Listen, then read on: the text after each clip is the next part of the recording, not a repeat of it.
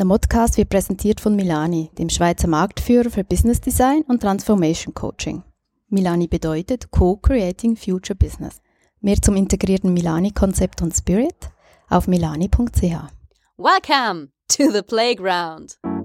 Ready for transformation?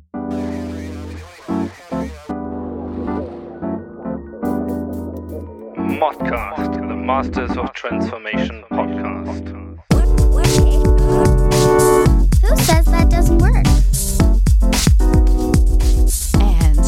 Your host, Ingo Stoll. Hallo und herzlich willkommen zu einer neuen Ausgabe des Modcast des Masters of Transformation Podcast. Ja, ich bin Ingo Stoll und ich habe das Vergnügen, euch heute zu einem Gespräch mit Lorenz Hansen begrüßen zu dürfen. Lorenz Hansen ist Familienunternehmer und zwar bei Gundlach, einem Unternehmen, das es schon über 127 Jahre gibt. Und wenn wir das Wort Familienunternehmen hören, dann geht meistens ein ganz konkretes Bild im Kopf auf. Ähm, Das hat ganz viel mit Vertrauen und Verantwortung und Unternehmertum zu tun. Aber was heißt es eigentlich, so ein Familienunternehmen in agile, unsichere und äh, ja, sehr bewegte Zeiten zu führen. Das werden wir uns heute anhören. Das ist mein Thema Kultur, Evolution oder Revolution im Familienunternehmen mit Lorenz Hansen und dabei wünsche ich euch viel Spaß und viele coole Insights.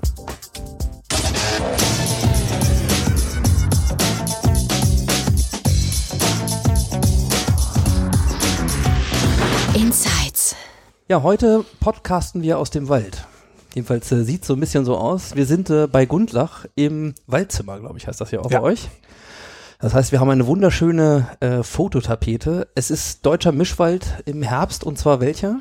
die Einriede direkt vor unserer Tür mit wunderschönem goldenen Sonnenlicht fotografiert. Und es ist keine Fototapete, sondern es ist eine hochwirksame, schallabsorbierende Spezialwand, um den besten Besprechungsraum aus diesem Zimmer zu machen. Was es nicht alles gibt. Und äh, die Vogelgeräusche, die man ja eigentlich noch vermisst, die gibt's aber bei euch auf dem Klo. Auf dem Klo, ja genau. Überdeckt alles, fast. Also, man fühlt sich sofort entspannter, wenn da Geräusche sind. Ich habe gesagt, wir wollen das auf allen Klos haben. Wir haben verschiedene Motto-Klos und äh, Geräusche, habe ich gesagt, machen wir jetzt bei jedem. Was gibt's noch außer Wald? Und, Äh, der und nächste? Bereich, den wir gerade jetzt fertig gebaut haben, ist äh, Thema Filmwelt. Ähm, und da suchen sie noch nach einer passenden Geräuschbox. Aber es geht Da weiter. fällt mir sofort die nackte Kanone Teil 1 ein, wo er mit dem Mikro. Aber gut, lassen wir Ja.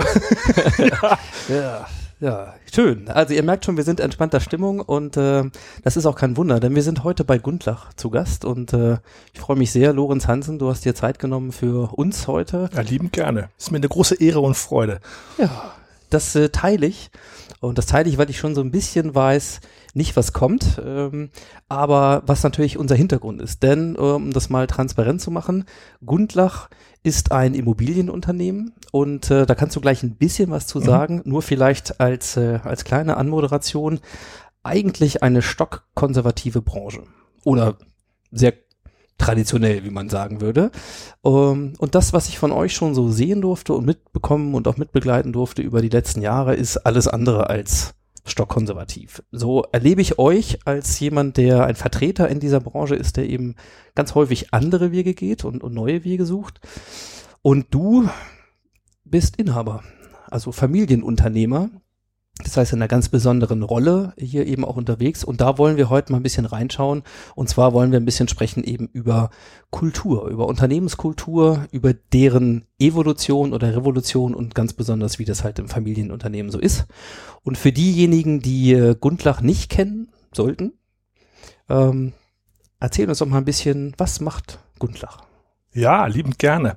Also ich glaube, dass es sehr viele gibt, die Gundlach nicht kennen, weil wir nämlich als Familienunternehmen ein sehr regional fokussiertes Unternehmen sind. Wir haben äh, unser Tätigkeitsfeld äh, über Hannovers Grenzen äh, wenig äh, ausgedehnt und das auch als sehr, sehr bewusste Entscheidung. Darüber diskutiert zum Beispiel haben wir oft, aber ich glaube, es ist so eine dieser typischen Dinge als Familienunternehmen, dass man nachhaltig denkt und in die Zukunft und das Wachstum nicht immer an allererster äh, Stelle steht. Und insofern haben wir das Gefühl, wir sind in Hannover sehr zufrieden, sehr glücklich und ähm, hier ist unser Markt. Was machen wir? Ja, unsere Branche ist tatsächlich sehr konservativ. Wir sind auch als Familienunternehmen da eher Exot, würde ich sagen. Ähm, Wenn es ums Bauen geht, dann hat man viel äh, mit städtischen äh, Gesellschaften zu tun. Dann gibt es die großen Aktiengesellschaften, die in der Vergangenheit oft als Heuschrecken äh, negativ in die Presse gekommen sind, was aber oft auch unfair ist. Und es gibt dieses ganze Wesen von Genossenschaften und so weiter, die aber auch eine besondere Rolle einnehmen. Und wir als am Ende doch irgendwie gewinnorientiertes Familienunternehmen sind da ein bisschen ein Exot mh, in einer Branche, die im Wandel ist, aber noch ziemlich am Anfang steht, wie wir so beobachten. Und wir sind da schon etwas länger dabei. Bei uns umfasst das im Grunde genommen, kann man sagen, die fast komplette Wertschöpfungskette, wenn es ums Bauen und Wohnen geht. Das heißt, wir sind 125 Jahre äh, alt geworden, vor zwei Jahren, also schon etwas älter. Äh, ich vertrete die fünfte Generation der Unternehmerfamilie und angefangen hat alles mit meinem Ur-Urgroßvater als Baumeister, richtig klassisch. Der konnte, der konnte alles, der war überall, der wusste, wie es geht, da war das Bauen einfach. Und äh, das war eine sicherlich tolle und aufregende Zeit. Das Unternehmen hat sich natürlich sehr gewandelt, was ich den Hörern jetzt hier erspare, ähm, obwohl es sicherlich interessant ist, aber ähm, wir haben dann in der Nachkriegszeit, in dieser Wiederaufbauzeit, hat mein Großvater, der ein sehr findiger Kaufmann auch gewesen ist, entdeckt, dass es einen großen Wert haben könnte in dieser Zeit, wo alles in Schutt und Asche lag in Hannover ja ich glaube 85 Prozent oder so äh, der Gebäude, ähm, dass man Grundstücke kauft, Häuser drauf baut und dann vermietet. Da haben wir also unseren eigenen Wohnungsbestand begründet, der auch immer für uns ganz wichtige Stütze und äh, Garant war. Äh, und wir haben dann irgendwann angefangen, Grundstücke zu kaufen, zu entwickeln und zu verkaufen, also Bauträgerei zu machen. Und daraus ist letztendlich noch eine Verwaltungstätigkeit entstanden, das, weil uns einfach Kunden gebeten haben, könnt ihr euch nicht auch hinterher noch um das Ganze kümmern. So, das sind so unsere vier Säulen, die im Grunde genommen eben alles abdecken. Und ähm, als Familienunternehmen, das ist was, was ich wirklich ganz großartig finde, ist man sehr evolutiv innovativ und revolutionär. Äh, bei uns, äh, würde ich sagen, haben dann meine Eltern damit sehr stark angefangen. Also wir haben äh, zu unserem Jubiläum sehr stark äh, unsere Geschichte aufgerollt. Und wenn man sich die Bilder anguckt aus den 50er und 60er Jahren zur Zeit meiner Großeltern, war es ein völlig anderes Unternehmen. Unvorstellbar konservativ, wie eben die ganze Welt konservativ war. Und meine Eltern äh, zusammen mit meiner Tante, die waren eben ein bisschen anders drauf. So, meine Eltern auch wirklich 68er. Äh, die älteren Hörer wissen, was ich damit meine, wenn ich 68er sage. äh, da ging es auch um einen großen kulturellen, gesellschaftlichen Wandel. Und da mittendrin meine Mutter als Marketing-Professorin äh, und damals noch Studentin, aber dann später eben Hiwi und dann Professorin und mein Vater als als Student in dem Bereich, äh, die auf dem Zimmer gesessen haben und äh, sich überlegt haben, wie sie die Welt verbessern können, denen ist plötzlich das Unternehmen in den Schoß gefallen, Anfang der 70er, weil tragischerweise meine Großeltern innerhalb von sehr kurzer Zeit, mein, mein Urgroßvater, mein Großvater und dann meine Großmutter innerhalb von wenigen Jahren gestorben sind. Und diese junge, neue Gesellschaftergeneration stand da mit diesem Unternehmen, hat überlegt, oh Gott, was machen wir denn? Wir wollen doch alles anders machen und dieser Kapitalismus und so weiter und so. Und haben sich dann Gedanken gemacht, wie man das angehen könnte und haben gesagt, gut, wir machen das jetzt, nachdem sie übrigens eine kurze Geschichte noch, nachdem sie den Mitarbeitern das Unternehmen schenken wollten. Also die Idee war, wir beteiligen alle Mitarbeiter und machen das zusammen. Die Mitarbeiter wollten nicht. Mhm. Die wollten gerne äh, ihre Gehälter haben und Führung und äh, aber nichts damit zu tun haben und schon gar kein Risiko. So, also haben sich dann entschieden, dann machen wir es eben doch, aber wir machen es anders. Und das war eine Riesenrevolution. Die haben wirklich alles anders gemacht. So ziemlich links, darf man auch an dieser Stelle mal ganz klar sagen, sehr werteorientiert, und, äh, und dann diese ganzen, alles, was bei uns in dieser Unternehmenskultur der Nachhaltigkeit drinsteht, begründet. Mit tollen Projekten für ehemalige Obdachlose, Strafgefangene, all diese Menschen, die auch jetzt gerade so ein großes Problem haben, eine Wohnung zu finden und so. All diese Themen, auch ökologisches Bauen vorangebracht. Allerdings eben in einer Zeit, wo man sagen kann, ich glaube, so die Jüngeren äh, werden das heute schwer nachvollziehen können dass es eine Zeit war, in der das so fremd war. Heute ist das irgendwie Nachhaltigkeit und kein Auto zu haben und solche Sachen sind irgendwie selbstverständlich normal. So damals war das aber schon echt ein schwieriges Thema äh, und hat sicherlich auch viel graue Haare gekostet, das zu etablieren. Aber es war die erste ganz große Revolution bei uns in unserem Familienunternehmen. Und das ist das, was ich mhm. toll finde. In einem Familienunternehmen gibt es ein Inhaber, jemanden, der entscheidet, wie es gemacht wird und der auch sagt, ja gut, dann äh, gebe ich dafür mal ein bisschen Geld aus, äh, bestimmte Dinge zu machen und so weiter oder Dinge anders zu machen und so. Äh, und dann macht man es einfach. So, das ist, glaube ich, eine wichtige Besonderheit. Du bist ja fünfte Unternehmergeneration. Ähm, erzähl uns noch mal kurz ein bisschen, wie ist dein Einstieg äh, bei Gundlach ins Unternehmen verlaufen und ähm, was machst du heute? Mhm. Ja, gerne. Also meine Eltern haben dankenswerterweise mir nie großen Druck gemacht äh, zu meinem beruflichen Werdegang. Äh, ich war erst Waldorfschüler, dann auf dem Internat, bin dann zurückgekommen nach Hannover und war doch sehr offen nach meinem Abitur, was mache ich mit meinem Leben.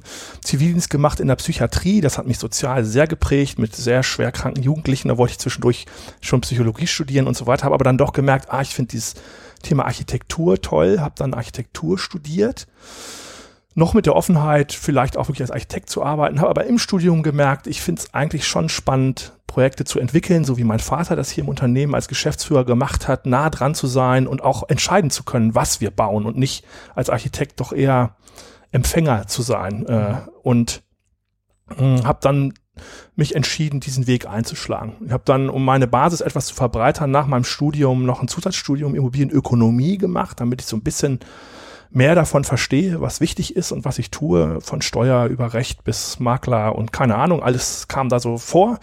Ähm, schön am Wochenende berufsbegleitend, war sehr spannend und habe dann meinen Weg gemacht, erstmal so traditionell äh, über äh, Assistent der Geschäftsführung war ich dann hier. Und dann hat sich das ergeben, dass einer unserer Prokuristen ein tolles Angebot bekommen hat, als Geschäftsführer in einem anderen Unternehmen zu starten und so. Und da war so ein Bereich frei, wo ich dann die erste Verantwortung übernehmen konnte. Das war unser Bauträgerbereich, natürlich auch sehr nah an meinem Architekturthema. Äh, habe dann da erst sowas wie Vertriebsleitung gemacht und so weiter und habe mich dann immer tiefer reingearbeitet äh, und habe aber auch sehr schnell beobachtet bei unserem alten Geschäftsführer, wie einsam das so ist, an der Spitze eines solchen Unternehmens zu stehen und habe für mich entschieden, das mache ich nicht.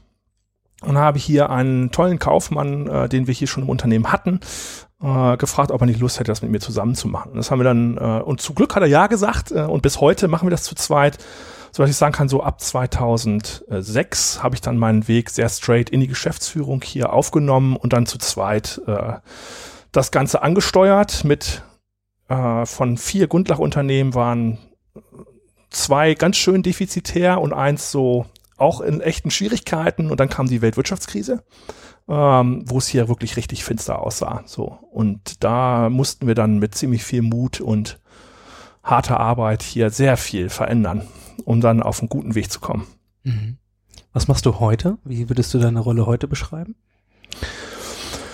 Ähm, meine Rolle hat sich wahnsinnig verändert in dieser Zeit, wie das ganze Unternehmen. Also unser Vorgänger-Geschäftsführer, der ein wirklich großartiger Unternehmer auch war, war ein angestellter Geschäftsführer, ähm, war aber schon auch irgendwie ein Unternehmer vom alten Schlag. Also hier, wir hatten hier viel Themen von Kontrolle und äh, wie wir miteinander arbeiten und und so weiter. Und ähm, und für mich waren immer die Menschen sehr wichtig, sowohl die Kunden äh, als auch vor allen Dingen die Mitarbeiter. Und insofern haben wir sofort damit begonnen, äh, uns diesen Dingen zuzuwenden. Wir haben im ersten Jahr schon eine Mitarbeiterbefragung gemacht, 2007, und haben sehr schonungslos als Nullmessung präsentiert bekommen, wie Mitarbeiter das Unternehmen sieht und so und haben daraus dann schon die ersten Dinge abgeleitet, die wir anders machen wollen. Wir wollten Mitarbeiter anders integrieren. Wir haben am Anfang, wir haben Strategie-Workshops gemacht mit einem Professor Gündling, ganz toller Typ, äh, Professor aus Wilhelmshaven, äh, der hat bei uns hier alles durchanalysiert, hat den Laden auf links gedreht, ist mitgegangen, hat uns schonungslos das vor den Latz geknallt,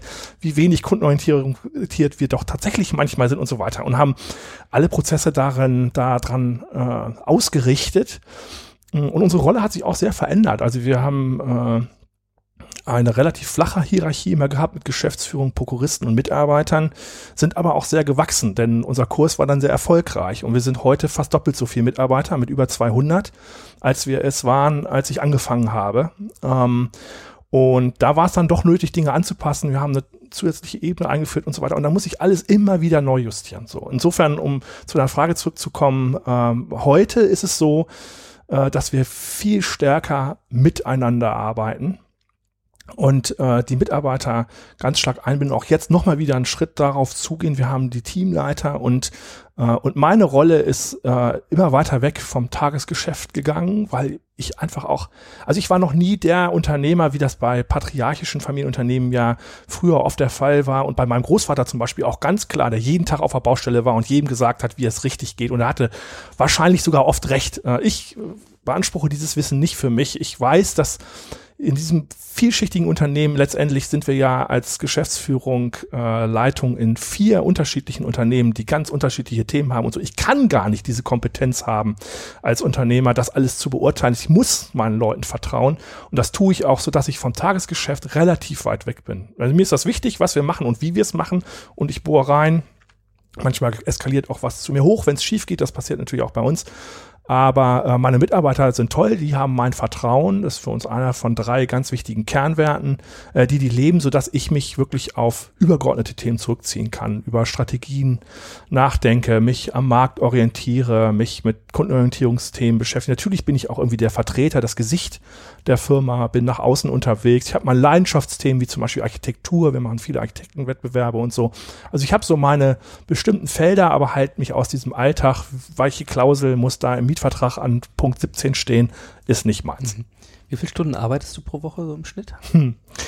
Ja, da gehe ich auch mit gutem Beispiel voran. In Anführungszeichen ist allerdings auch diskutiert bei uns. Ähm, wir haben auch sehr früh angefangen, Familienorientierung groß zu schreiben. Als allererstes Mal haben wir zum Beispiel die Arbeitszeit flexibilisiert. Wir hatten früher, als ich angefangen habe, eine Stechuhr und das passte nicht zu unserer Kultur. Wir hatten so viele Probleme.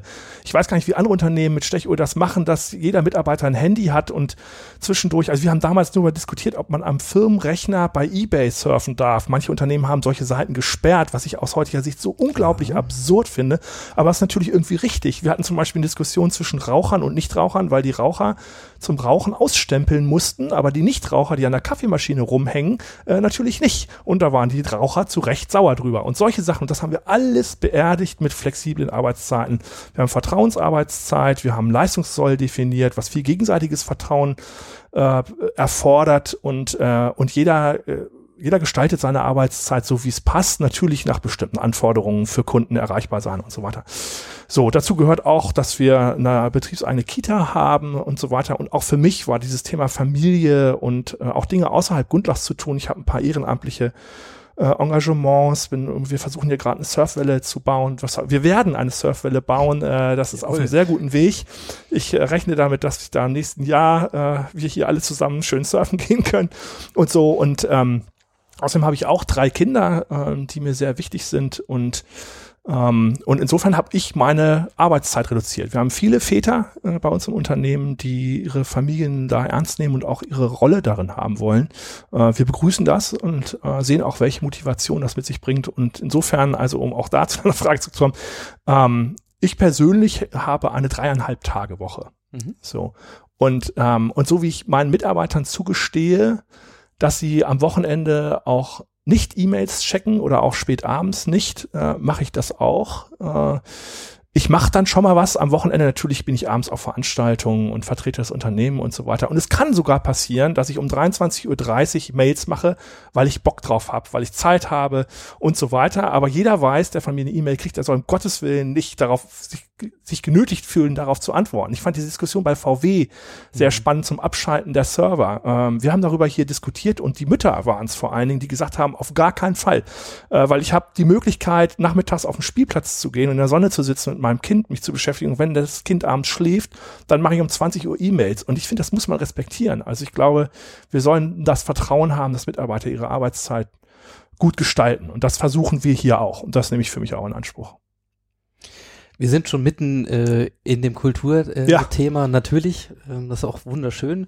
Ähm, ein bisschen was schon zu dir gehört und das finde ich immer gut, dass man das einschätzen kann, weil bei Familienunternehmer haben wir alle ja auch unsere Bilder im Kopf und die ja. können klassischer sein oder man kennt eben welche und äh, und gerade bei den Selbstständigen natürlich auch ist das Thema Arbeit und Familie in der Verbindung immer immer schwierig ne? und äh, haben wir schon ein bisschen was von dir gehört und auch was Gundlach macht. Äh, ich würde dir mal die Frage stellen, was macht Gundlach aus?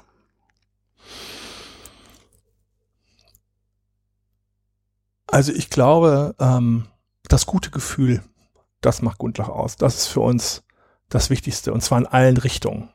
Ähm, wir haben noch aus der Zeit meiner Eltern ganz wichtige Unternehmensziele, so in denen die ganzen Gruppen, die Gundlach betrifft, sehr klar definiert sind und was für einen Anspruch sie an Gundlach haben dürfen. Das sind natürlich vor allen Dingen erstmal unsere Kunden, äh, die gute Produkte von uns erwarten und die von uns erwarten, dass wir als ehrbares äh, Unternehmen ähm, für unsere Fehler einstehen und die Dinge gut machen und ihnen äh, beiseite stehen und so weiter, das wird bei uns sehr hoch gehalten. Das sind die Mitarbeiter, die es jeden Tag machen, die ganz deutlich im Fokus stehen und die mit gutem Gefühl hier zur Arbeit kommen sollen. Wir haben jetzt äh, vor zwei Jahren das erste Mal bei Great Place to Work mitgemacht als Befragung der Mitarbeiter und was sie umtreibt, wo wir ganz viel daraus lernen. Äh, und wir haben es jetzt gerade wieder gemacht und wir sind auf äh, Platz zwei in Niedersachsen gekommen. Das heißt, die Mitarbeiter haben ein gutes Gefühl. Wir haben eine Zustimmungsquote von äh, irgendwas Richtung 90 Prozent bei der Frage, alles in allem ist das ein guter Arbeitgeber. So, das ist was, was uns unheimlich motiviert.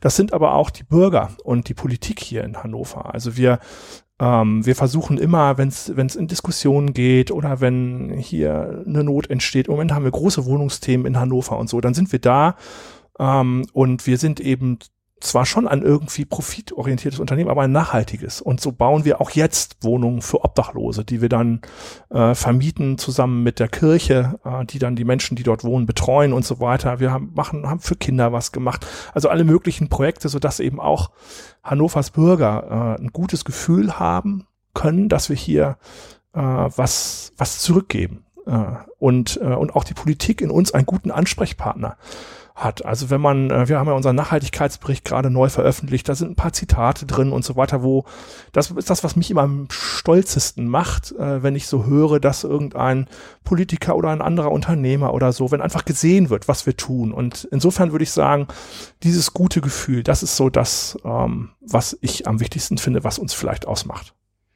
Ich bleib noch mal ein bisschen in der Spur wirklich auch dieser, ähm, dieser positiven Dinge, die ja auch als Beleg wirklich von außen da sind. Ihr habt äh, im letzten Jahr den CSR-Preis der Bundesrepublik ja. gewonnen, was ja auch ein, ein Beleg, ein Testat für euer Nachhaltigkeitsengagement ist. Ähm, durch viele, viele einzelne Projekte, jetzt nicht unbedingt den großen Leuchtturm, sondern viele Projekte belegt über, über lange Zeit auch schon an der Stelle.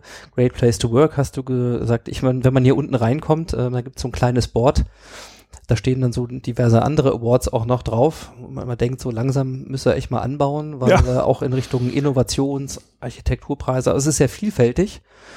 Ähm, also um das mal abzurunden, das gibt es. Und äh, jetzt kann man ja von außen vielleicht drauf gucken und sagen, boah, ist ja alles, ist ja alles super. Ja? Läuft bei euch, so nach dem Motto, äh, was macht ihr euch jetzt eigentlich wahnsinnig viel Gedanken über das Thema Unternehmenskultur? Offensichtlich habt ihr doch das erreicht, was viele andere gerade erst anstreben.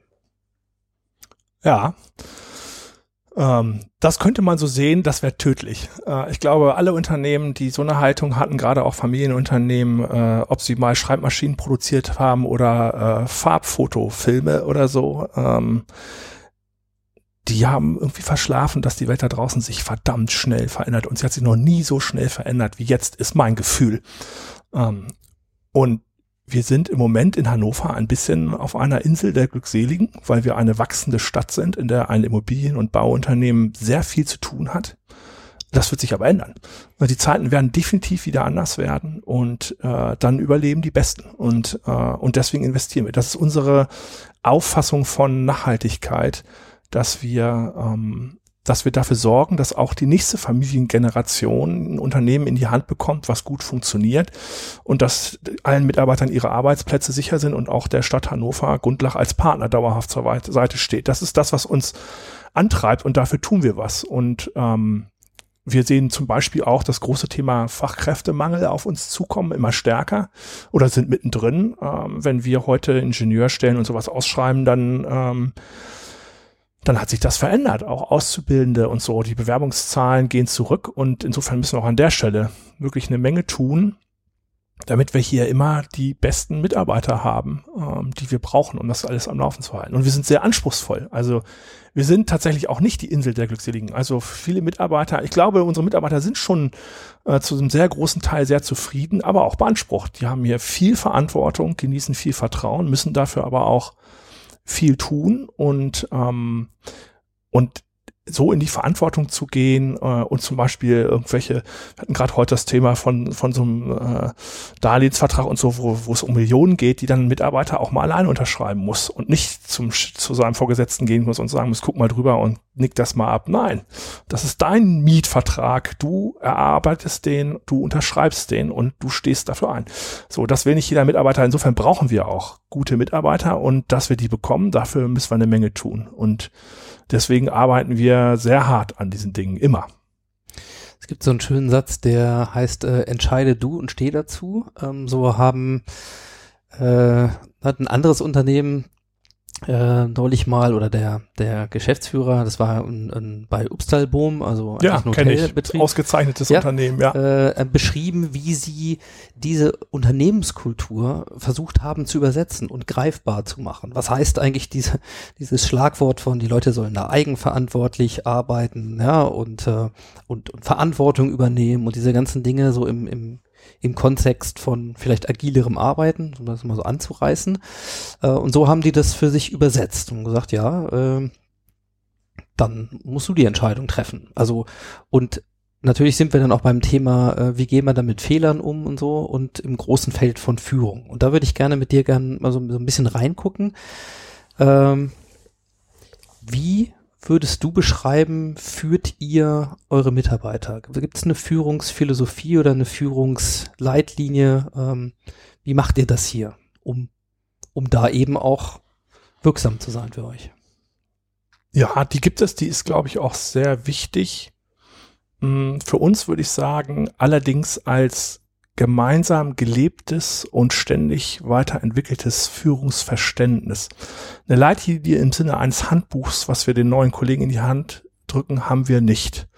Ähm, es gibt, äh, ich, ich bin ein großer Freund von Anja Förster, mit der wir auch schon gearbeitet haben. Die hat das tolle Buch geschrieben, die schreibt ständig tolle Bücher. Aber das, was mir sehr äh, in Erinnerung geblieben ist, ist äh, Nur Tote bleiben liegen, wo es um Motivation geht. Und da drin findet sich ein Zitat, äh, wer äh, Zäune um seine Mitarbeiter bekommt, äh, baut, bekommt Schafe. Äh, und in diesem Sinne leben wir und versuchen wirklich an Regeln und so weiter und nur das Nötigste zu machen und kein dickes QMS-Handbuch mehr zu haben, was wir jedem neuen Mitarbeiter in die Hand drücken und so lies mal eine Woche durch und dann steht da drin, wo man geraucht werden darf und so weiter. Und das ist nicht unsere Kultur, sondern wir, es ändert sich alles dramatisch schnell und wir brauchen natürlich ein gemeinsames Verständnis von Grundregeln, ähm, aber wir entwickeln die Dinge immer weiter und unser Funkverständnis genauso. Ähm, wir haben ein ganz tolles Unternehmen, was uns begleitet äh, in unserem Transformationsprozess Instability, mit dem wir jetzt jahrelang an unserem Change-Prozess gearbeitet haben, der sich ganz stark äh, in Richtung Führung orientiert. Und, ähm, und wir ziehen uns zweimal im Jahr zurück für zwei Tage, dann gehen wir in die Heide und, äh, und arbeiten an unserem, an unseren Führungsthemen und entwickeln die dann immer wieder. Und wir waren jetzt gerade wieder da und haben für uns schon wieder, ich äh, bin jetzt ein bisschen früh, aber ich gehe mal davon aus, dieser Podcast erscheint nicht in den nächsten Tagen, denn mit den Mitarbeitern sprechen wir nächste Woche drüber. Ähm, wir haben auch jetzt wieder unser Führungsverständnis ziemlich radikal verändert, weil wir festgestellt haben, es, es, solche Dinge entwickeln sich manchmal und sind dann nicht mehr zeitgemäß. Wir haben zum Beispiel festgestellt, es gibt so einen gewissen Graben zwischen uns als als Führungsteam, gerade auf der Geschäftsführer-Prokuristenebene, da haben wir so eine Institution, die heißt Leitungskreis, treffen wir uns alle zwei Wochen zum Joe Fix und reden über alles Mögliche von Telefonanlagen, über äh, Strategien. Äh, und dann kommt da immer irgendein Output an die Mitarbeiter ran und dann haben die da oben wieder irgendwas entschieden und besprochen und die da unten müssen es umsetzen und oft ist nicht nachvollziehbar, warum und manchmal sind die Entscheidungen auch nicht gut genug und so. Und wir haben das als Missstand festgestellt und das sind dann für uns sehr schmerzhafte Prozesse, weil wir ja unsere Arbeit auch lieben, auch unsere Führung äh, und haben dann in diesem, an einem wirklich bis zu Tränen schmerzhaften Prozess uns verabschiedet und haben gesagt, das machen wir nicht mehr. Es gibt diesen Leitungskreis, haben wir aufgelöst. Wie, so. wie habt ihr das gemacht? Ich kann mir vorstellen, ja. äh, dass das nicht so ganz einfach ist, so ein Gremium ja, aufzulösen. Natürlich, ja, das auch, das war ganz spannend. Also wie gesagt, wir haben wirklich tolle Moderatoren, die auch vorgeschlagen haben mit diesem großen Thema, wir gehen damit mal ganz anders um und haben gesagt, wir verlassen mal unsere Moderatorenrolle, ihr macht das jetzt äh, eigenständig und wir sind eher so Beobachter äh, und um das mal anzufeuern, diese Diskussion, schreiben wir zwei Thesen auf. Und die eine These lautete, der Leitungskreis ist ganz wichtig und muss beibehalten werden. Und die andere These lautete, der Leitungskreis ist gestrig und gehört abgeschafft. Und dann haben wir anonym per Zettel uns zugeordnet, diesen beiden Thesen. Und wir waren vier und vier, also ganz spannend, äh, zufällig äh, vier und vier und haben dann gegenseitig Plädoyers geschrieben ähm, wie, wie wir denken, was die wichtigen Argumente sind dafür Also und dagegen. dafür. Mhm, mhm. Genau. Und dann, äh, und dann haben wir daran gearbeitet. Dann haben wir den ganzen Tag daran gearbeitet, uns abgearbeitet, auch diskutiert, gestritten. Und am nächsten Tag kam die Teamleiterebene dazu und dann haben wir ganz offen es denen präsentiert, haben gesagt, das ist unser Stand. Die waren sehr erstaunt, damit haben die nicht gerechnet. Und dann haben wir gemeinsam dran gearbeitet und haben so noch viele andere Führungsdinge besprochen und so weiter und haben am Ende festgestellt, ja, ähm, wir werden das so nicht mehr machen. Äh, wir schaffen diesen alten Leitungskreis in dieser Runde ab. Äh, stattdessen haben wir ein, ein, ein Team geschaffen. Äh, wir arbeiten jetzt die nächsten Wochen und Monate daran, wie unser neues Führungsverständnis genau aussieht. Und eine der Erkenntnisse zum Beispiel ist, wir wollen in allen Entscheidungsprozessen, äh, wollen wir Mitarbeiter mit am Tisch haben. Wir wollen die Dinge mit denen bearbeiten, die für die Themen Leidenschaft haben, die Kompetenz haben. Weil wir, wir diskutieren als Prokuristen und Geschäftsführung über die richtige Telefonanlage und so ein Kram. Und die meisten von uns können das Ding nur halb bedienen, weil wir es auch nicht so oft machen im Alter und so weiter. Und dann gibt es Mitarbeiter, die kennen jeden einzelnen Knopf. Natürlich ist es total logisch und notwendig, dass man solche Mitarbeiter einbezieht und die hört und mit denen zusammen das aussucht und so. Und wir haben da auch schon, wir machen das schon etwas länger als Experimente und haben zum Beispiel ein Ökologie-Team geschaffen, wo wir gesagt haben, unabhängig von den Unternehmen, unabhängig von dem, was du in dem Unternehmen machst, so auch wenn du Sekretärin bist, Assistentin oder oder in der Kalkulation sitzt, ähm, wenn du Lust hast, dich mit dem Thema Ökologie zu beschäftigen, weil du Leidenschaft dafür hast, dann komm in unser Öko-Team. Und das ist ein schon seit einigen Jahren arbeitendes äh, Team, wo Leute sind, die richtig Lust drauf haben und zwar sogar ohne Führung. Die haben Budget gekriegt, die durften sich eine Moderation suchen, fortbilden und so weiter und die hatten ein Ziel und das Ziel heißt, macht euch Gedanken über die, über kreative, wichtige ökologische Features für Gundlach für die Zukunft. Und dann haben wir uns beschäftigt mit der gesunden, schadstofffreien Wohnung. Äh, die haben ein Wiesenkino entwickelt, wo in unseren Wohnanlagen plötzlich die Mieter äh, Natur erfahrbar bekommen, äh, wo es ein Insektenhotel gibt und Gräser und alles ist beschrieben und so weiter, so als kleine Erfahrung. Die haben sich ganz intensiv mit dem Thema, wie dämmen wir eigentlich richtig beschäftigt, so, weil sie Bock drauf hatten und hatten, haben ein Werk besichtigt und analysiert und gemacht und getan, als mit festen Budgets, braucht schon ein paar äh, Spielregeln und da kommen dann ganz tolle Sachen. Wir bauen jetzt gerade ein Recyclinghaus, ausschließlich aus Recyclingmaterialien, was auch auf dieses Team zurückgeht. Die haben gesagt, lass uns das ausprobieren. Es ist total anstrengend, es ist unglaublich schwierig, ein Haus wirklich nur aus Recyclingmaterialien zu bauen ähm, weil man natürlich gucken muss, was da ist und so weiter. Aber es ist ein großartiges Experiment, aus dem wir dann ganz viel lernen. So und insofern ist das so jetzt im Moment gerade ganz hochaktuell unser Steckenpferd. Ich glaube, es geht viel in Richtung Agilität und so weiter. Ähm, wo wir Mitarbeiter ganz anders einbeziehen wollen. Also insofern, ähm, ich glaube, das Wichtige ist die Bereitschaft, sich zu verändern, sich immer weiter zu verändern und äh, unsere Führung, ähm, die stellen wir ständig neu auf den Prüfstand, auch wenn es schmerzhaft ist. Jetzt gibt es ja manche Leute, die in, in solchen Diskussionen immer gerne mal einwerfen, ja, was, du hast es ganz am Anfang mal gesagt, gibt ja auch Leute, die wollen die Verantwortung gar nicht. Ja. Oder die, die, denen ist das vermeintlich völlig in Ordnung, wenn es eine Führungskraft gibt, die eben sagt, äh, ne, wo es lang geht und, und wie es gemacht wird und so weiter. Wie erlebst du das hier? Du hast gesagt, über 200 Mitarbeiter, das heißt mal Mhm. normal verteilt. Habt ihr auch zwei Psychopathen dabei, glaube ich, und so weiter. Also ich alles. Klar, ja. So.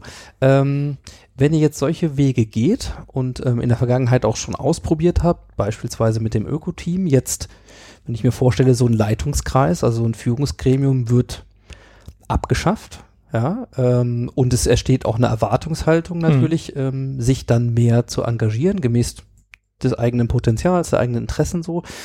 Ähm, wie erlebst du das hier mit der Veränderungsbereitschaft in einem Unternehmen, das ja vermeintlich an vielen Stellen ne, schon die Belege geschafft hat, wo andere erst noch hinkommen wollen? Great Place to Mhm. Work und so weiter. Also, wie ist das hier? Also ich glaube, man darf sich nicht der Illusion hingeben, dass solche Entwicklungsprozesse schnell zu machen sind. Das braucht unendlich viel Zeit. Unterm Strich würde ich sagen, äh, die ganze Zeit, in der wir, in der ich in meiner Generation äh, jetzt hier in der Geschäftsführung bin, ähm, war eine Zeit der ständigen Veränderung und auch Ruhelosigkeit. Auch das strengt Mitarbeiter an. Das muss man wirklich anerkennen. Äh, und das verstehe ich auch, dass es Mitarbeiter gibt, die sagen, oh, ich würde eigentlich ganz gern, den Satz höre ich ab und zu, ähm, ich würde eigentlich ganz gern einfach mal mein Tagesgeschäft machen. So. Und dann müssen wir leider immer sagen, ja, das musst du auch, aber zusätzlich müssen wir uns entwickeln. Digitalisierung steht vor der Tür, so viele Dinge, wir müssen immer äh, investieren in unsere Entwicklung. Ähm, und es ist in der Tat so, dass es Mitarbeiter gibt, für die das nicht passt. So, ähm, es kommt vor, dass jemand bei uns zu arbeiten anfängt und nach auch in der Probezeit feststellt, hatten wir letztes Jahr einen Fall, das ist nicht meine Welt, in der fühle ich mich nicht wohl, das möchte ich nicht. Und dann gehen die wieder. Das ist auch in Ordnung. Äh, wir sind auch insofern nicht Insel der Glückseligen, als dass wir uns auch aktiv von Mitarbeitern trennen, die äh, nicht bereit sind, äh, zumindest ein Mindestmaß an Verantwortung zu übernehmen, ähm, was wir erwarten. Ähm, denn sonst funktioniert es einfach nicht. Ähm, wenn wir einen Leitungskreis abschaffen, heißt das auch nicht, dass wir Hierarchien komplett auflösen. Also wir haben schon noch Prokuristen und Teamleiter und die geben Leitplanken vor, die definieren Ziele und so weiter. Es geht dann eher um die Erreichung. Ne? Und ähm, ich bin aber doch echt immer wieder beeindruckt und begeistert davon, was da alles so passiert. Auch sogar, also auch ohne mich zum Beispiel. Wir haben gerade ein, ein selbstführendes Team installiert, was in unserer Branche wirklich ein Novum ist zumindest nach meiner Kenntnis. Was macht das? Ähm, ja, das ist ein, äh, weil wir einfach ein bisschen Veränderung in der Führung haben und so hatten wir ein Team, wo wir gesagt haben, wir, äh, wir probieren das aus und ich bin froh, dass sie auch dazu bereit waren und das war nicht einfach äh, zu sagen, es gibt hier in dem Alltag, äh, habt ihr keine Führung, sondern ihr macht das untereinander. So, das heißt, äh, und die haben sich zusammengesetzt, die haben sich einen Moderator gesucht, der sie unterstützt hat in der Frage, wie kann man denn sowas machen? Und die haben sich dann aufgeteilt, jeder hat einen eigenen Verantwortungsbereich, ein Ressort, wo er die Oberverantwortung Verantwortung hat. Bei uns ist das das äh, Team Vermietservice. Mhm. Ähm, und dann gibt es jemanden, der ist eben speziell für Digitales zuständig. Ein anderer ist eher so für die Zahlen und Überwachung, dass das alles funktioniert und die Ziele erreicht werden, zuständig. Und machen die gegenseitig. Das geht sogar so weit, dass sie sich gegenseitig ähm, Feedback geben. Also die Gruppe gibt einzelnen Mitarbeitern Feedback. Das muss man auch erstmal lernen und üben und auch dazu bereit sein. Sind auch nicht alle. Ähm, das heißt nicht, dass übers Gehalt dann doch noch am Ende von der Prokuristin äh, gesprochen wird. Ich glaube, das hat dann auch mal Grenzen, zumindest in so einem Unternehmen, was so eine Geschichte hat wie bei uns. Aber es ist ganz viel möglich und ich sehe, wie motiviert und engagiert die sind und, ähm, und dass sie das alles mitgehen, äh, unsere Mitarbeiter. Und das freut mich unheimlich. Das macht wahnsinnig viel Spaß. Also das nimmt man dir ohne weiteres ab und äh, wie gesagt, ich finde es spannend, dass ihr offensichtlich ja Dinge ausprobiert, also sehr stark eben ja Piloten startet äh, und dann einfach auch beobachtet. Äh, wie gesagt, jetzt an verschiedenen Beispielen bis hin zur, ja, zur Selbstorganisation von Teams und trotzdem läuft das ja alles neben dem normalen Tagesgeschäft, ja. neben der Verantwortung für ähm, für eure Projekte. Und ich meine, gerade im Baubereich, ähm, ihr seid als Bauträger unterwegs, wir reden da über ziemlich große Investitionen und ähm, auch Projektentscheidungen, die dann zu fällen sind, wo ja durchaus einiges dranhängt, was bei einem Familienunternehmen natürlich auch immer heißt, du hast es schon ein paar Mal ähm, auch betont, äh, wirtschaftlich zu arbeiten, auch, auch profitorientiert zu arbeiten, weil das die Lebensgrundlage ist für alles ja. so. Und ähm, da würde ich jetzt gerne mal ein bisschen, ein bisschen reinschauen, weil in dieser Rolle könnte ich mir vorstellen, ist es als Unternehmer manchmal noch ein bisschen komplexer ähm, als in anderen Stellen. Also was meine ich damit? Ähm, wenn ihr diese Kultur jetzt weiterentwickelt, so, äh, und auf der anderen Seite der wirtschaftliche Druck, also du hast gerade gesagt, es wird nicht alles so bleiben, wie wir das in Hannover ja. gerade erleben, also wieder steigt. Ähm, dann laufen wir, und jetzt gucken wir vielleicht einfach ein bisschen in die Zukunft. Keine Ahnung, mhm. können fünf Jahre sein, können ja. zehn Jahre sein, wie auch immer. Und wir stellen uns das mal eben vor, dass es da draußen einfach deutlich härter zur Sache mhm. geht bei der Frage, wer darf eigentlich bauen, wie sieht das aus, wer ist wie konkurrenzfähig. Und auf der anderen Seite braucht man Räume, um Menschen Zeit zu geben, um Erfahrung zu machen. Ja, vielleicht mhm. eben in neuer Führung, in, in der neuen Art. Das heißt, ist es für dich nicht so ein Widerspruch, dass es auf der einen Seite immer mehr darum geht, schnell und, und richtig zu entscheiden und auf der anderen Seite brauchen Menschen Zeit und Räume für Entwicklung? Wie, wie geht das so für dich zusammen? Vor allen Dingen, wenn es doch eigentlich immer noch schneller wird beim, beim Blick nach vorne. Ja, das ist tatsächlich ein echt schwieriges Thema. Ähm, die, die Dynamik ist ist enorm gestiegen. So und ich meine, das sind so die, die jungen Leute heute, ähm, ich meine, ich bin 44, darf das auch schon mal sagen, die jungen Leute, also wer bei uns hier zu arbeiten anfängt und so weiter, die, die haben, glaube ich, wirklich keine Vorstellung mehr davon, wie das mal so war hier vor 20 Jahren. Da, wenn ein Kunde was wollte, hat er entweder einen Brief geschrieben und vielleicht einen Fax geschickt. Und dann hatte man Zeit, das ging dann hier durch den Postlauf durch und da hat der Geschäft drauf geguckt und dann wurde darüber gesprochen, wie antworten wir denn und so weiter, dann ging das zurück und so. Heute kriegen wir eine E-Mail und viele Kunden haben die Erwartung, äh, dass sie auf eine E-Mail innerhalb von Stunden reagieren. So, wir haben unsere, wir haben so Kommunikationsrichtlinien und das ist nicht immer einfach, die einzuhalten ähm, wie schnell wir auf irgendwelche Dinge antworten und dann müssen eben auch Entscheidungen getroffen haben. Und das ist äh, etwas, was für dieses Verantwortungssystem spricht, ähm, dass wir uns, wir haben einen CRM-Prozess, in dem wir es darauf ausgelegt haben, dass wir Kundenbetreuer haben und in einer nahezu papierlosen digitalisierten Gundlach-Welt äh, sind die in der Lage, eine Kundenbeziehung sofort nachzuvollziehen und am Telefon im Idealfall schon eine Lösung zu haben oder eine Entscheidung treffen zu dürfen und auch zu können. So und nicht erst noch Schleife zu machen und drüber zu reden und so. Also wir versuchen unsere Mitarbeiter darin zu unterstützen, dass sie in der Lage sind, schnell zu handeln. Das dient den Mitarbeitern und das dient den Kunden. Aber es ist schon ein Wahnsinnsanspruch, das ist richtig. Ja. Wie, wie gehst denn du ähm, jetzt mal so persönlich mit, mit Dingen um, wo man im Nachhinein sagen würde, oh ja, okay, das war jetzt ein Fehler. Ja? Also Fehler Ja. passieren, so menschlich an der Stelle. Aber es sind ja auch Fehler, die möglicherweise Geld kosten. Ja, natürlich. Und zwar deins. ja. Ja, so, Ja, so richtig. wie, wie, das klingt ja alles sehr entspannt, auch wenn man, wenn man dir so ein bisschen zuhört, also im Sinne von, was kulturell auch an Entwicklungen ausprobiert wird, was ihr macht, also Ja. ist harte Arbeit, ja, ähm, aber trotzdem äh, nimmt man dir äh, hier relativ also mal uneingeschränkt ab, dass das Sachen sind, die aus dir herauskommen, ja, die du Ja. wirklich willst. So wie, wie ist es denn bei solchen Sachen, wenn, ja, wenn mal richtig was daneben geht? Wie gehst du damit um?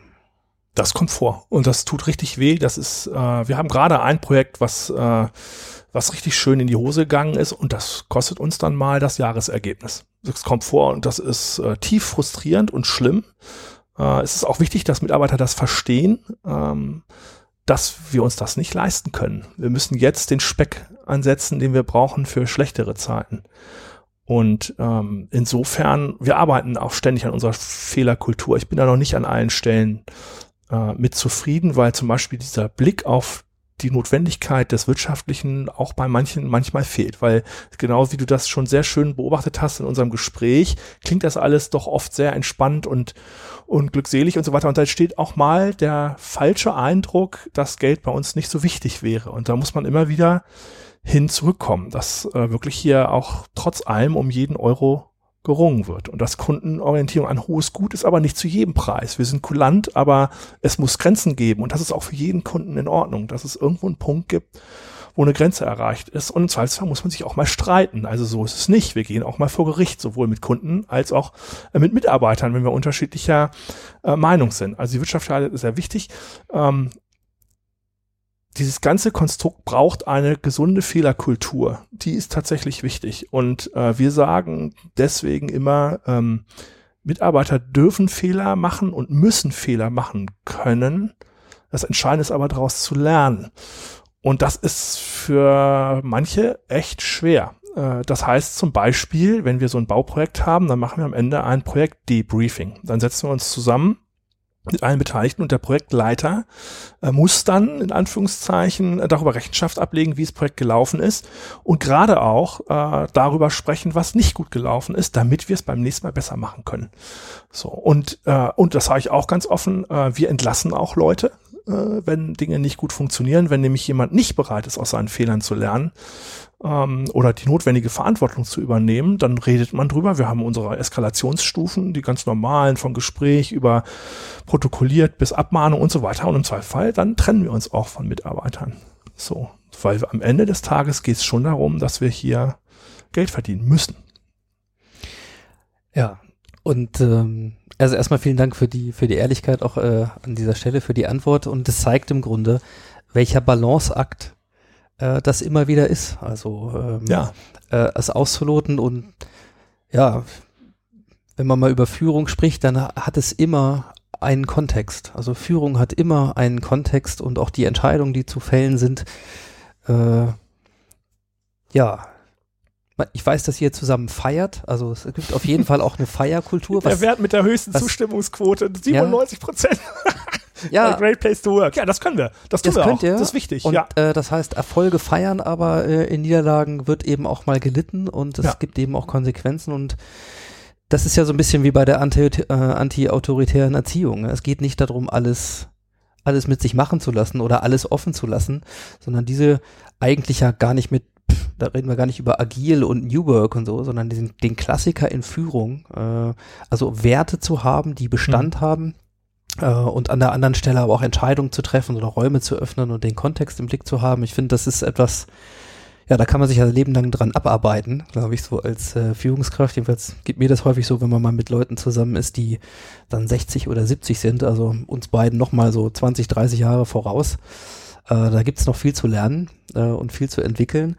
Äh, ich gehe nochmal auf einen Punkt so rein. Du hast nämlich kurz angesprochen, ähm, ihr habt euren Change-Prozess schon über Jahre begleiten lassen und zwar äh, über Instability, also Mhm. im Grunde ähm, mit einem Unternehmen, das ja äh, psychologisch ähm, sehr stark arbeitet und zwar jetzt nicht nur für die Moderation, sondern wirklich auch für die Führungskräfteentwicklung und zwar mit der äh, Transaktionsanalyse. Mhm. So, das heißt, das ist eine, eine beziehungsorientierte ähm, ja, Richtung in der Psychologie, wo es ganz besonders darum geht, eben diesen menschlichen Faktor auch zu entwickeln. Jeder, der damit arbeitet, stellt dann schnell fest, dass er selber sein erster äh, Coachee ist, sozusagen. Also Mhm. Viele Baustellen an sich selbst zu arbeiten. Ähm, aber dass es natürlich dann auch den Umgang miteinander verändert, das Bewusstsein verändert. Das macht ihr ja, wenn ich das, äh, glaube ich, richtig weiß, nicht nur auf der Ebene, sondern auch mit euren Führungskräften, Mhm. wo ihr dort in die Ausbildung investiert. Ähm, sagt noch mal so ein bisschen, seit ihr diese Dinge macht, ähm, was sich da für euch verändert hat. Also was du so beobachtet hast im, im Umgang Mhm. miteinander. Also ich beobachte, dass es bei denen, die sich damit beschäftigen, wahnsinnig viele Türen öffnen. Das ähm, Miteinander ist so viel reflektierter.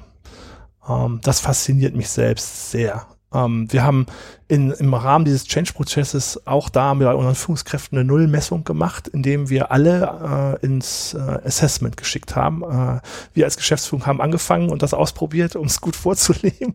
Und da kriegt man schon sehr schonungslos von den Psychologen gesagt, wo man Stärken und Schwächen hat. Ähm, und es gab jedes Mal am Ende, na, wurden gemeinsam Ziele definiert für die Entwicklung, die persönliche Entwicklung mh, und geeignete Maßnahmen festgelegt. Und bei uns macht eigentlich jede Führungskraft irgendwie Coaching. Und viele inzwischen auch transaktionsanalytische Ausbildung, teilweise wirklich richtig als echte Ausbildung und ähm, ich persönlich, ich habe das für dieses Jahr auf der Agenda für mich, werde ich mich damit auseinandersetzen. Insofern bin ich da kein Fachmann, außer dem, was ich eben mitkriege, wenn wir miteinander arbeiten. Aber ich bin total beeindruckt davon, wie es die Menschen verändert. Es ist nicht einfach, äh, es ist schon eine Veränderung, die man auch äh, wollen muss, aber ich stelle fest, dass einfach so diese diese Reflexion dessen, was da so passiert zwischenmenschlich und, äh, und dann die richtigen Antwort darauf zu finden und so, das ist äh, in der Führung ein Quantensprung. Äh, und der ist eine große Bereicherung, weil diejenigen, die das machen und dieses Wissen erwerben, ähm, alle anderen mit inspirieren und bei uns eben dann auch die Prozesse deutlich vorantreiben. Insofern ist das für mich eine ganz wichtige und lohnende Investition hier in die Führungskräfte. Kannst du dir sowas auch auf Mitarbeiterebene vorstellen? Unbedingt, ja, natürlich. Also wir arbeiten äh, auf ganz verschiedenen Ebenen, äh, auch zum Beispiel mit diesem Anbieter Instability zusammen, haben Konfliktprozesse zum Beispiel moderieren lassen. Hatten in einem Unternehmen schon ganz schön Unruhe. Und äh, als wir das so festgestellt haben, haben wir dann gesagt, dann lass uns mal arbeiten eine Zeit lang. Und dann haben die verantwortlichen Teamleiter mit den Mitarbeitern zusammen äh, an so Konfliktlösungen gearbeitet und so und die dann natürlich auch durch, durchsetzt waren mit transaktionsanalytischen äh, Methoden und, und Themen und so weiter. Und, äh, und auch unsere Mitarbeiter bekommen Coaching. Also ich hatte hier zwei Mitarbeiter, da war, ich interimsmäßig vorübergehend verantwortlich für zwei Mitarbeiterinnen, wo es einen riesen Konflikt gab mit wirklich bis zum Äußersten und so weiter. Und dann ähm, Und dann habe ich auch spontan entschieden, jetzt holen wir hier mal einen Coach und dann müsst, müsst ihr beide das mal aufarbeiten. Und in dem Fall zum Beispiel hat es leider damit geendet, dass äh, eine Mitarbeiterin auch gegangen ist, weil es einfach nicht ging und die Einsicht nicht da war für das eigene Verhalten. So. Und insofern glaube ich, ähm, brauchen wir in den Unternehmen viel professionelle Begleitung von Menschen, die was verstehen, weil wie du vorhin so schön gesagt hast, 200 Leute, da ist von allem was dabei, rein statistisch gesehen. Ähm, und damit muss man umgehen im Zwischenmenschlichen. Und ich finde es unheimlich spannend, diese Dynamik und was einem da jeden Tag auf den Tisch fällt, was so los ist zwischen Mitarbeitern und zwischen Mitarbeitern und Führungskräften und so. Da muss man schon ran.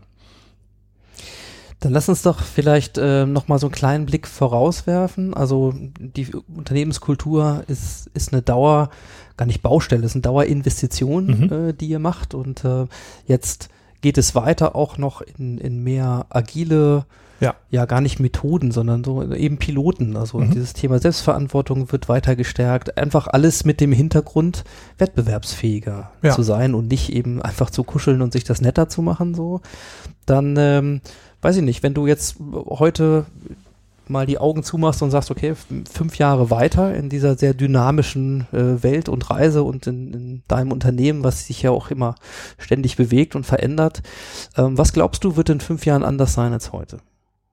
Hm. Also ich könnte mir vorstellen, dass wir in fünf Jahren tatsächlich ähm, eine andere Marktsituation haben, äh, die deutlich anspruchsvoller ist und die mit sich bringt, dass wir an einigen Stellen auch eine etwas härtere Gangart äh, haben werden, haben müssen. Nach außen oder nach innen? Mm, Sowohl als auch. Ich würde erwarten, dass wir durch das, was wir jetzt tun, gut darauf vorbereitet sein werden. Mm, Und dass wir an diesem Markt eine Position haben, in der wir uns ganz gut behaupten können, äh, auch durch unser Miteinander.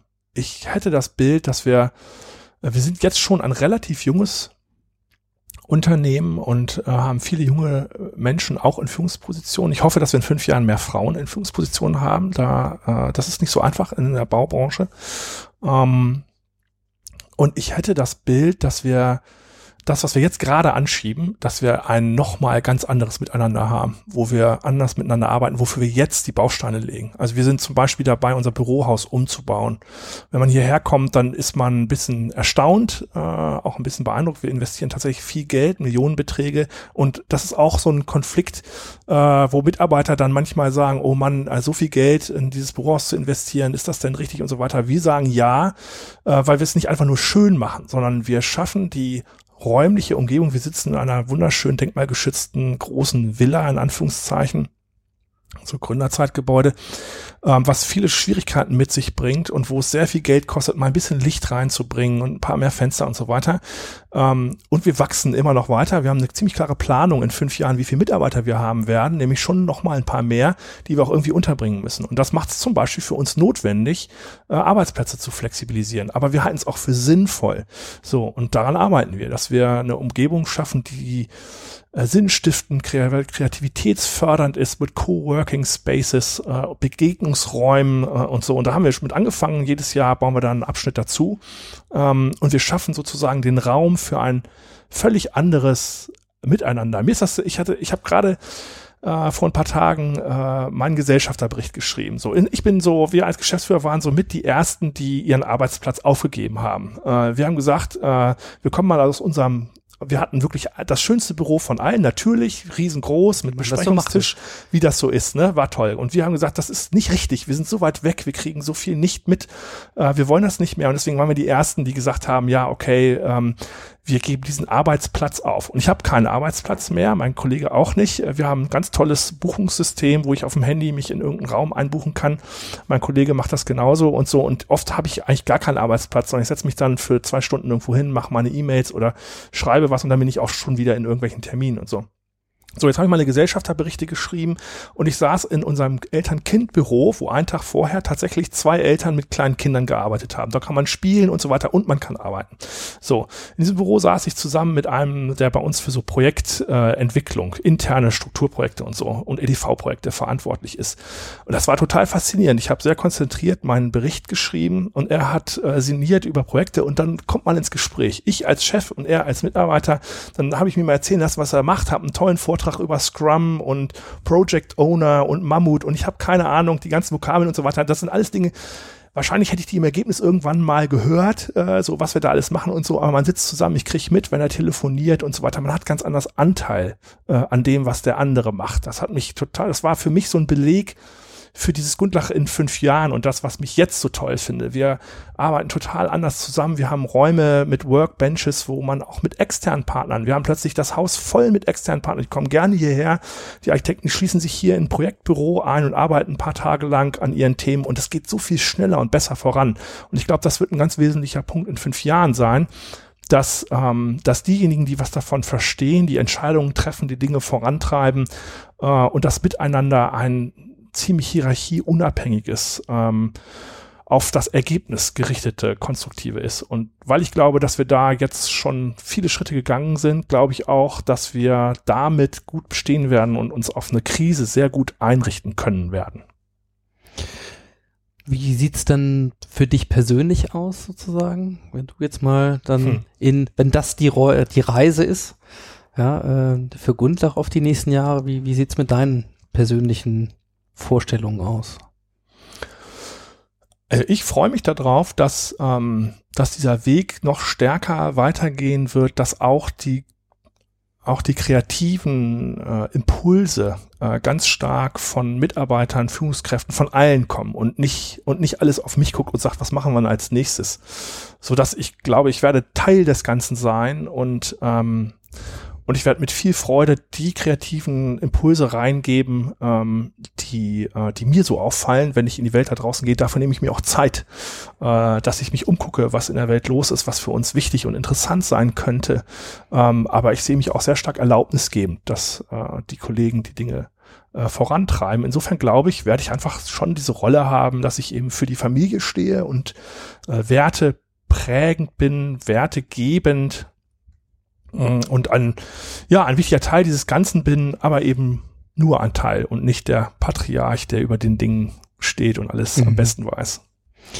Ja, und dass du ein Mensch bist, der sich gerne in der Welt auch mal umschaut, äh, das kann man unter anderem auf deinem Instagram-Fahrt äh, ein bisschen sehen. Du hast ja gerade auch mal eine, ja, ich, also für mich wirkt es wie eine Auszeit äh, ähm, gegönnt, also keine Unternehmensbildungsreise, ähm, sondern eher mal ein bisschen die Welt erkunden, auch ein bisschen Spaß haben äh, dabei an der Stelle. So, ähm, hast du, hast du auf deinem Trip auch was mitgenommen ähm, für dich jetzt hier bei Gundlach? Oh ja. Also, das ist auch so ein Thema, was ich, glaube ich, ganz wichtig finde, ähm, dass Mitarbeiter äh, sich auch außerhalb des Unternehmens die Räume nehmen können, die sie für sich für richtig halten. Ich bin großer Fan von Strelecki und dem Café am Rande der Welt oder auch den Big Five for Life. Ähm, die haben mich in den letzten Jahren massiv geprägt und ich versuche sehr davon viel ins Unternehmen zu tragen. Ähm, ich glaube, dass es wichtig ist, dass Mitarbeiter die Reisen machen, die sie haben. Und wenn mit Mitarbeiter mir erzählen, was sie so machen und so, und manchmal äh, höre ich, dass da ist jemand Mitte 50 oder Ende 50 und man fragt, was, was machst du denn gerne? Und dann kommt, ja, ich jetzt muss ich aufpassen, dass ich nicht zu sehr ins Detail gehe. Ich habe dies und jenes Hobby und so und äh, dann frage ich, wann machst du die nächste große Reise? Ja, wenn ich im Ruhestand bin. Und dann kriege ich immer einen Schreck, weil ich immer denke, meine Güte, das sind noch viele Jahre hin. Wer weiß, was bis dahin ist? Mach's jetzt. So und äh, insofern räumen wir sowas auch ein wie ein Sabbatical oder wenn jemand sechs Wochen mit dem Rucksack los will oder so, dann dann soll er das machen. Wir kriegen das in der Regel gut hin.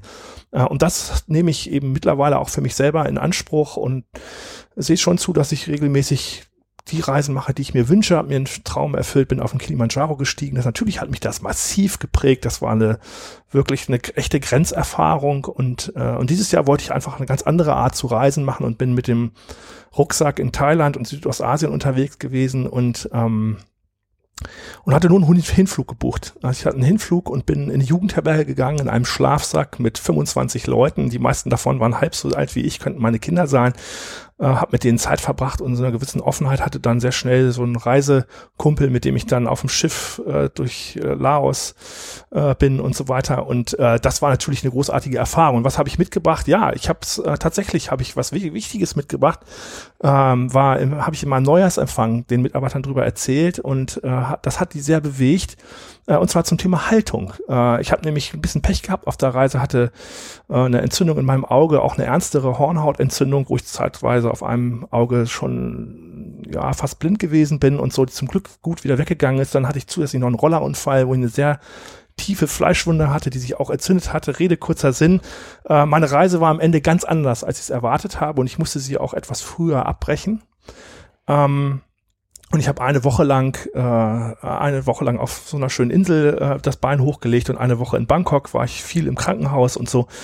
Und ähm, für mich das Entscheidende war, wenn Mitarbeiter mich hinterher gefragt haben, wie war denn diese Reise, habe ich gesagt, es war perfekt, es war genau die, die Reise, die ich gebraucht habe, weil es hat mich auch gleichzeitig zur Ruhe gebracht und ich habe ganz tolle Dinge erlebt, habe jeden Tag was Schönes gemacht und so ähm, und habe im Neujahrsempfang mal über Haltung geredet, also über diese Fragestellung, ähm, wenn man solche Krisen hat und jeder von uns hat so seine Krisen, äh, was mache ich damit, wie gehe ich damit um, wie, wie richte ich mich darauf ein? Und ich glaube, man kann auch aus schwierigen Situationen ähm, wenn man seine Haltung dazu verändert, was Positives rausziehen. Ich habe ein paar tolle Bücher gelesen, tolle Menschen kennengelernt und so. Und auch wenn die Reise irgendwie ganz anders war, als ich sie mir vorgestellt hatte, ähm, war sie trotzdem total super. So, und ähm, solche Dinge, die bringt man dann mit von Reisen und die sind natürlich auch im beruflichen Kontext sehr prägend.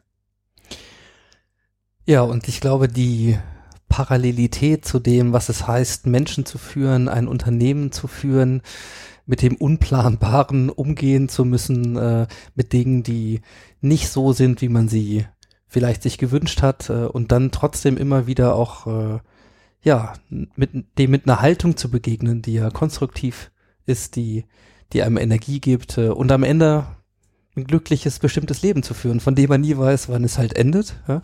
Ein sehr guter Freund von mir sagt immer, wenn so manche Dinge gibt, ja, wir könnten morgen tot sein. Ja. Und manchmal hilft das, äh, wenn man sich das klar macht, dass das tatsächlich so sein könnte. Äh, Dinge eben nicht aufzuschieben bis zur Rente. Äh, sei euch der Podcast mit Carsten Alex nochmal äh, ans Herz gelegt, der auch hier im, im Podcast stattgefunden hat, der äh, darüber sehr lange berichtet und äh, der eben Aussteiger auch coacht heute, selber eben 18 Monate Low Travel unterwegs war, seine ja, seine Karriere bei Daimler unterbrochen hat und dann aber auch über diesen langen Weg des Wiedereingliederns äh, gesprochen hat. Und der ganz klar sagte, für den gibt es ein anderes Lebenskonzept. Es gibt nicht ansparen, ansparen bis zur Rente und dann mache ich alles Schöne. Er sagte immer, er hebt immer zwischendurch schon Beträge ab. Ja, ja das schmälert die Rendite Schönes am Ende. Ja. Ähm, aber es heißt auch, dass er schon Dinge machen kann äh, und nicht darauf warten muss. Und das ist ein anderes Lebenskonzept, fand ich persönlich äh, sehr, sehr schön. Finde ich bei dir auch gerade so ein bisschen äh, damit drin. Und äh, ja, ich würde die eine Frage vielleicht zum Schluss noch stellen, nämlich äh, wenn es etwas gäbe, was du an, an eine Unternehmergeneration, eine jüngere Unternehmer, äh, Unternehmergeneration weitergeben könntest. Du bist jetzt so mittendrin mhm. mit so Mitte 40. Ähm, aus deinen ganzen Perspektiven, so wie du sie beschrieben hast, ähm, wenn du den sogenannten, der Ami würde mal sagen, your number one Tipp, ja, mhm. also wenn du jetzt so einen jungen Startup-Unternehmer vor dir hast, so, ähm, gibt es ein Learning, gibt es einen Tipp, gibt es etwas, wo du sagen würdest, ja, das ähm, das hätte, das fände ich hilfreich oder hätte mir damals vielleicht helfen können oder wie auch immer. Ja, auf jeden Fall. Also ich glaube, für mich die wichtigsten Schlagworte wären äh, offen zu bleiben, zuzuhören, weil es viele kluge Menschen gibt, die sehr viel zu sagen haben, aber oft nicht gehört werden äh, und sich immer seine Lernbereitschaft zu erhalten, dass man immer bereit ist, an sich zu arbeiten und auch seinen Spieltrieb zu kultivieren. Ah, das ist auch noch ein schöner und wichtiger Aspekt. Hervorragend. Ja, dann sag uns äh, kurz zum Schluss, wenn man jetzt ein bisschen mehr ähm, vielleicht mal zu dir ähm, hören, lesen möchte oder gucken möchte oder auch äh, ein bisschen mehr zu den Themen, die dich so bewegen, weiß nicht, bloggst du, bist du irgendwo unterwegs, wie findet man, wie findet man zu dir? Hm. Also es gibt äh, uns, wir haben eine gerade frisch gelaunchte Gundlach äh, Homepage, wo es einiges äh, zu sehen gibt, äh, auch an Interviews, Gesprächen. Wir haben sehr das Thema Bewegtbilder in den Fokus gestellt äh, unter gundlach-bau.de. Mm, wir haben da auch so ein paar Subseiten, äh, die so auf so bestimmte Themen äh, eingeht, die man dort findet. Nachhaltigkeitsbericht ist was Interaktives online, wo man auch viel finden kann. Äh, ich persönlich, ja, ich bin halt mit 44 nicht, nicht mehr 27. Insofern habe ich noch keinen eigenen Blog, ist aber tatsächlich etwas, worüber ich nachdenke und was es vielleicht geben wird. Ähm, ich habe einen öffentlichen Instagram-Account, äh, den ich bewusst äh, mit dem unter dem äh, Stichwort Lorenz-Traveling und damit äh, ist nicht nur das Reisen gemeint, sondern schon auch meine Reise als Unternehmer, wo ich immer mal äh, versuche, so ein bisschen was unterzubringen, allerdings natürlich dann eher in Bilderwelten. Ansonsten kann man sich auch gerne bei mir melden. Äh, unter hansen.gundlach-bau.de äh, bin ich per E-Mail erreichbar, natürlich auch telefonisch und äh, bin auch immer selber sehr, sehr neugierig und interessiert, äh, was zu lernen. Das kann ich eindeutig bestätigen an vielen Stellen und weiß auch äh, in dir immer jemand, der für, für neue Ideen offen ist. Äh, das schätze ich sehr. Genauso wie deine Zeit heute. Lieber Lorenz, vielen, vielen Dank. Und äh, ihr könnt schon mal äh, davon ausgehen, dass wir diese ganzen Dinge und Hinweise und Tipps und Links und so weiter auch alle in den Show Notes noch finden werden. Aber damit erstmal an dieser Stelle herzlichen Dank für deine Zeit. Ja, ich danke. Hat mir viel Spaß gemacht.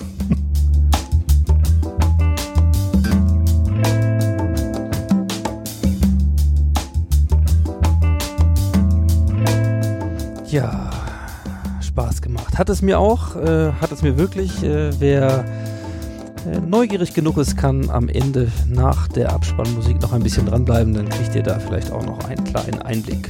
Ja. Also, ich glaube, es war wieder eine äh, satte Stunde mit äh, viel ehrlichen Statements. Äh, lieber Lorenz, dafür dir nochmal vielen Dank. Und äh, ja, jetzt kommt Ostern. Ja, äh, das heißt, in diesem Sinne wünsche ich euch allen ein paar schöne Ostertage, ob weiß oder nicht. Äh, macht das Beste draus. Ihr habt Podcasts äh, mit dabei, die könnt ihr nutzen äh, und auch gerne weiterempfehlen und reviewen, äh, wenn ihr mögt. Äh, darüber freue ich mich immer sehr. Und ansonsten hören wir uns in 14 Tagen wieder. Ich weiß noch nicht genau, wer kommt, äh, aber bis dahin äh, wird es sicherlich noch geklärt sein. Also insofern vielen Dank für eure Zeit. macht es gut. Und in diesem Sinne sage ich ciao, ciao und happy transformation.